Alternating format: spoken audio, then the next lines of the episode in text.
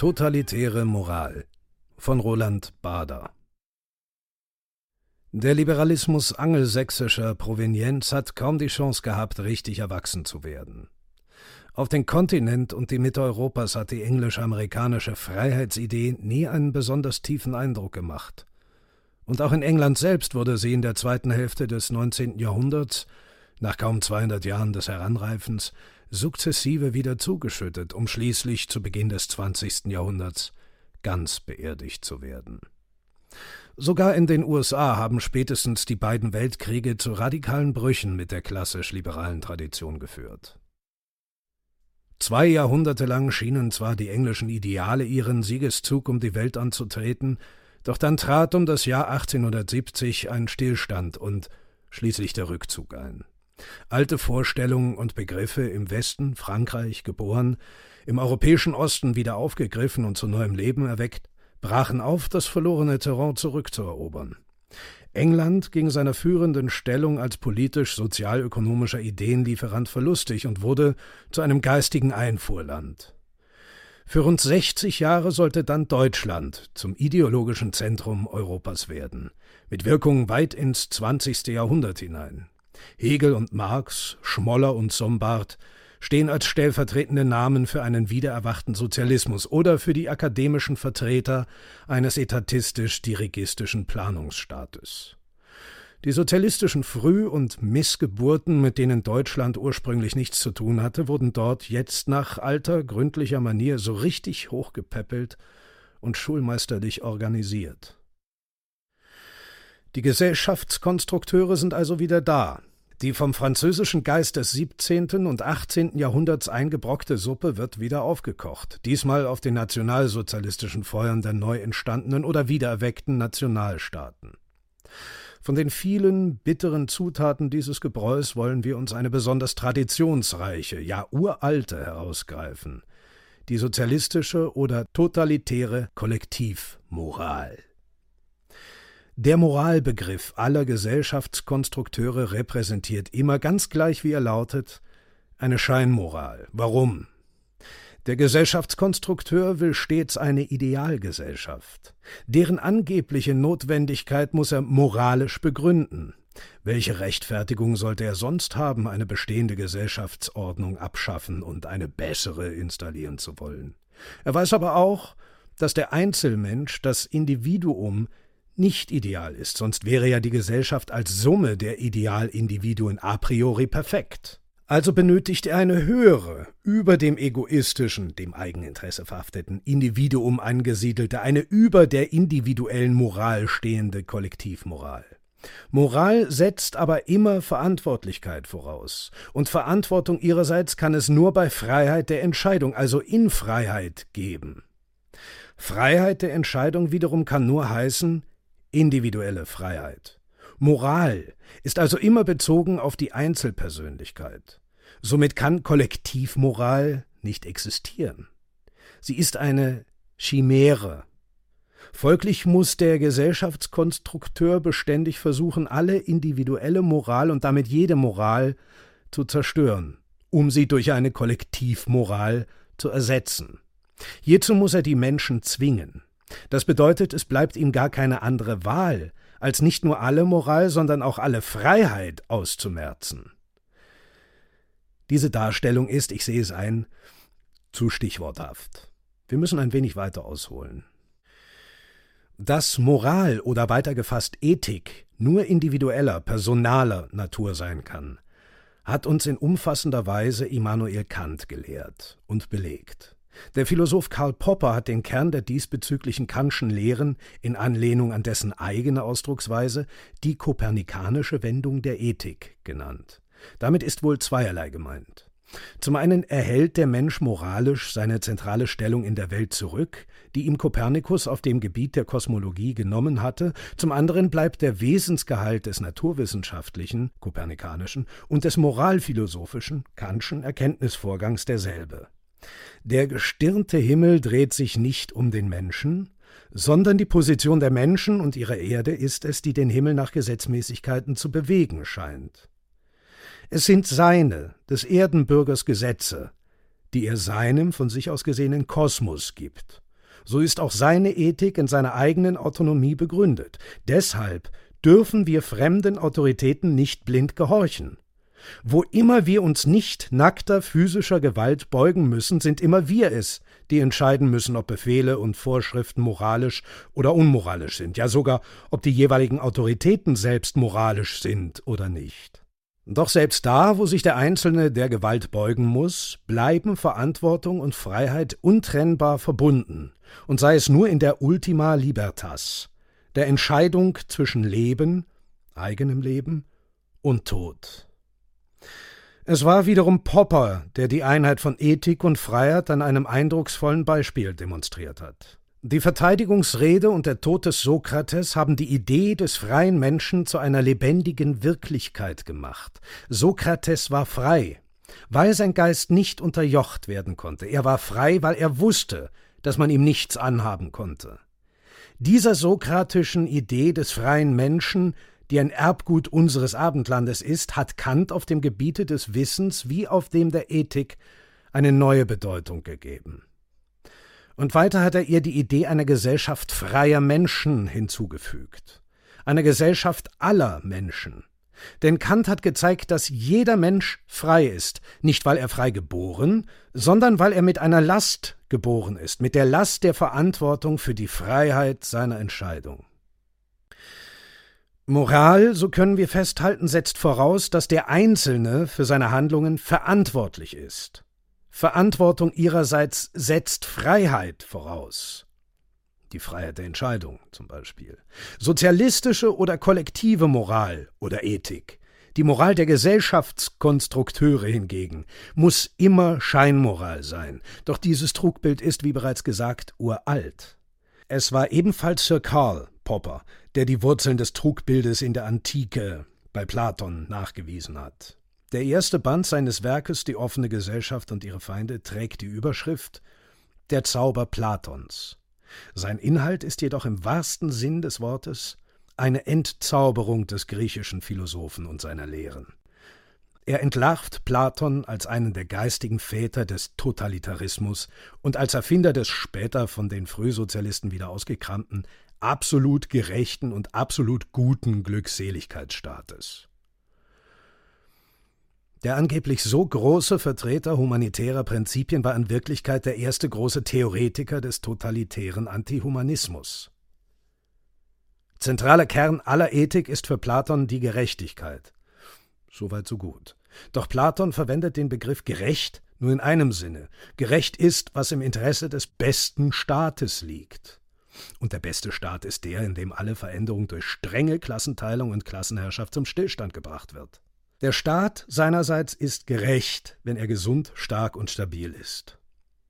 Hinter Platons Definition der Gerechtigkeit, schreibt Popper, steht im Grunde sein Verlangen nach einer totalitären Klassenherrschaft und sein Entschluss, sie herbeizuführen. Um seine Theorie von der Gerechtigkeit zu begründen, arbeitet Platon mit einem Taschenspielertrick der Begriffsverwirrung, der sich bis heute größter Beliebtheit erfreut.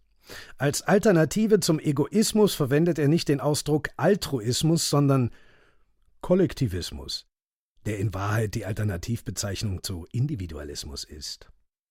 Er setzt also als identisch die Begriffe Altruismus gleich Kollektivismus und Individualismus gleich Egoismus.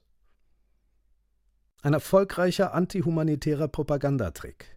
Mit diesem Trick wird Platons Schülern und Lesern stillschweigend die Lüge untergejubelt, der Individualist, der sich um die Rechte des Einzelnen kümmere, handle ausschließlich aus egoistischen Motiven und der um das Gemeinwohl bekümmerte, könne nur der Kollektivist sein.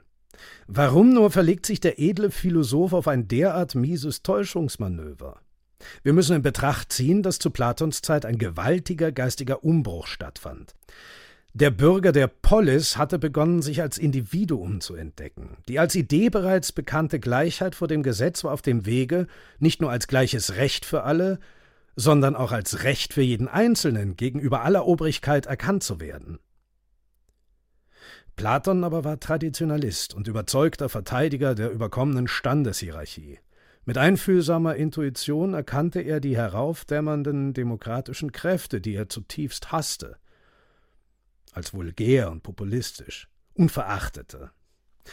Platon wusste also durchaus, was er tat, und seine wohlkalkulierte Begriffsverwirrung war schiere Demagogie.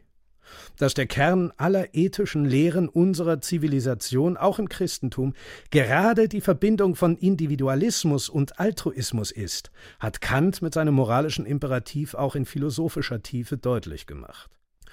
Nur das eigenverantwortliche Individuum kann und soll über sich selbst hinaus auf den Nächsten, das andere Einzelwesen schauen. Man muss nur irgendeine fast beliebige Stelle aus den Nomoi, die Gesetze, lesen, um zu erkennen, woher die Frühsozialisten aus unseren Eingangskapiteln ihren Terror der Tugend bezogen haben. Der erste Staat, die erste Verfassung und die besten Gesetze sind da, wo möglichst im ganzen Staate der alte Spruch in Erfüllung geht. Dieser lautet aber, dass der Freunde Besitz in Wahrheit ein gemeinsamer ist.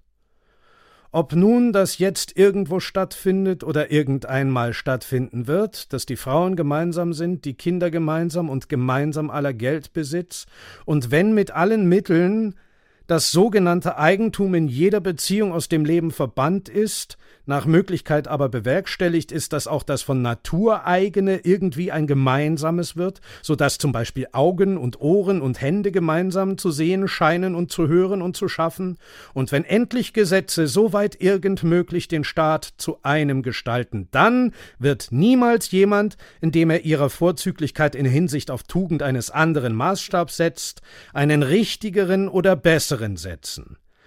Zuerst sollen sie die Ländereien und Wohnsitze verteilen. Damit aber diese Einrichtung eine für immer da bestehende sein, muss man auch darauf noch sein Augenmerk richten, dass die Anzahl der jetzt von uns verteilten Wohnstätten stets dieselbe bleibe und weder größer noch kleiner werden dürfe. So etwas dürfte nun wohl in Bezug auf den ganzen Staat in folgender Weise mit Sicherheit zu erreichen sein. Der Inhaber eines Loses hinterlasse nur eines seiner Kinder, welches er will, als Erben dieser Wohnstätte. Von den übrigen Kindern aber, wenn jemand mehr als eines hat, werden die Töchter, einem noch aufzustellenden Gesetze gemäß ausgestattet, die männlichen aber als Söhne unter denjenigen Mitbürgern verteilt, denen es an Nachkommenschaft fehlt, vorzüglich nach dem Verhältnis der Freundschaft. Fehlt es aber manchen an freundschaftlichen Beziehungen oder bekommen die Einzelnen zu zahlreiche Töchter oder Söhne, oder fehlt es auch umgekehrt bei eintretender Unfruchtbarkeit daran? Für dieses alles sei diejenige Obrigkeit, der wir den höchsten Rang und das größte Ansehen zuschreiben, indem sie erwägt, was bei Überfluss oder Mangel anzufangen sei, eifrigst auf Mittel bedacht, damit es stets nur bei 5040 Wohnstätten bleibt. Mittel aber gibt es viele. Aus all dem und allem anderen bei Platon spricht Feindschaft, ja geradezu Hass gegen das Individuum und Hass auf dessen Freiheitswunsch. Platons Maßstab für Sittlichkeit ist das Staatsinteresse. Was diesem dient, ist gerecht und tugendhaft. Was es gefährdet, ist ungerecht und moralisch verwerflich. Mit Poppers Worten Platons sittlicher Kodex ist der Kodex eines kollektivistischen und politischen Utilitarismus. Das Kriterium der Sittlichkeit ist das Interesse des Staates. Die Sittlichkeit ist nichts als politische Hygiene. Das ist die kollektivistische, die stammesverwurzelte, die totalitäre Theorie der Sittlichkeit. Dieser totalitäre Ethikbegriff und diese kollektivistische Scheinmoral sind in den vergangenen 300 Jahren zu einer der wirksamsten Waffen im Arsenal des Sozialismus geworden. Wie viele seiner Geheimnisse ist ihre Durchschlagskraft auf verborgene Urtriebkräfte in der Tiefe des Menschengemüts zurückzuführen. Im vorliegenden Fall handelt es sich um eine atavistische, im Hordenwesen wurzelnde Verantwortungsscheu, um Angst vor persönlicher Verantwortung, anders gesagt, um den tiefen Wunsch nach Gewissensentlastung. Er findet Erfüllung durch das Ausweichen auf eine Kollektivmoral. Dieser Trick liefert eine praktikable Ausrede. Verantwortlich bin nicht ich persönlich, sondern die Gesellschaft, und zwar für alles, was mich in einen Gewissenskonflikt bringen könnte. Persönliche Moral, sprich das eigene schlechte Gewissen, wird ersetzt durch Kollektivmoral, sprich kollektives schlechtes Gewissen. Ein Kollektivgewissen aber ist niemandes Gewissen. Das Manöver ist verlogen und erbärmlich, aber es entlastet. Das ist nebenbei bemerkt auch das Erfolgsgeheimnis vieler Sekten. Sie schreiben exakt und bis ins Detail vor, was gut und was böse, was richtig und falsch ist und entledigen ihre unmündigen Zöglinge damit der persönlichen, oft mühseligen und schmerzlichen Gewissensentscheidung. Der Trick funktioniert aber auch in anderer Richtung. Schlechtes Gewissen lässt sich nicht nur durch Kollektivmoral ersetzen, die nicht existieren kann, sondern Scheinmoral lässt sich auch durch kollektives schlechtes Gewissen demonstrieren. So gewinnt man doppelt. Man hat sich entlastet und man ist doch gleichzeitig der große moralische Zampano. So haben denn alle Kollektivisten und Sozialisten die Weltmoral für sich gepachtet. Deshalb der grandiose Unsinn von unserer Schuld am Zustand der dritten Welt, an allem Hunger und Elend auf dem weiten Erdenrund. Doch dem nicht genug. Mit dem platonischen und genau besehen steinzeitlichen Moralbegriff lassen sich noch viele Kunststücke aus dem alten Hut des Sozialismus zaubern. Kollektivmoral muss konsequent auch dem Kollektiv angeheftet werden. Also wird der Staat nicht nur zum Objekt, sondern auch zum Subjekt der höchsten Tugend stilisiert, zum Ritter finaler Sittlichkeit. Seine edlen Rosse reiten das Ziel des irdischen Paradieses vor Augen über alles hinweg, was das niedere Gewürm seiner Bürger für sich als kleinbürgerliche Moral in Anspruch nehmen könnte. Moralisch ist dann nicht nur wie bei Platon, was dem Staat dient, sondern vor allem der Staat selbst, weil er dem Endzweck seiner Existenz, der sozialistischen Gesellschaft dient.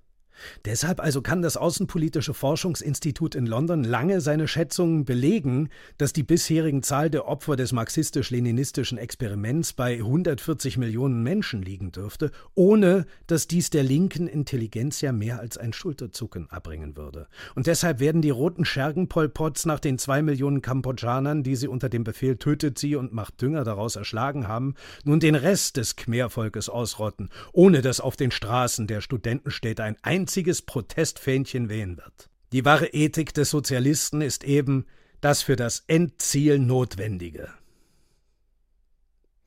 Auf seinem Altar ist jedes Opfer nur geheiligtes Mittel zum hehren Zweck. Ritual im Namen der Ethik des Kollektivismus. Und auch neue Mystik lässt sich aus diesem Stoff stricken. Die Grünen, jene Endmoränen aus drei Jahrhunderten unbewältigter Aufklärungseiszeit, führen es uns täglich vor. Das technische Pendant zur vormodernen Mystik war die Alchemistenküche. Der Atomreaktor und das Großchemiewerk kann den neuen Mystikern aber diese Funktion nicht mehr erfüllen, weil der verbindende Geist zwischen der Technik und dem spiritistischen Werkler abhanden gekommen ist. Der Glaube. So sind die neuen Mystiker denn nur faustische Attrappen und mephistophelische Boten einer neuen Hölle. Denn Hölle, das ist ja die Vertreibung aus dem Paradies nach dem Essen vom Baum der Erkenntnis, ist also Aufklärung und Gottesferne. In der neuen Hölle wissen der moderne Adam und die moderne Eva nicht mehr von was, über was, warum und wozu sie aufgeklärt sind. Der moderne Paradiesvertriebene will aber beides zurück den paradiesischen Wohlstand und den Lebenssinn. Und nun verlangt er beides von seinem neuen Gott, dem Staat. Und der Sozialismus verspricht ihm alles Paradies, Sinn und neuen Schöpfer. Konsequenter als seine Genossen in anderen Staaten hat denn auch Nordkoreas Kim Il-sung sich selbst und seine Partei im Dezember 1989 offiziell für unfehlbar erklärt. Wenn gültig ist, dass Gott das Leben ist und nicht der Staat, dann kann auch unter diesem religiösen Aspekt Sozialismus nur eines sein: Tod. Du, du, du sollst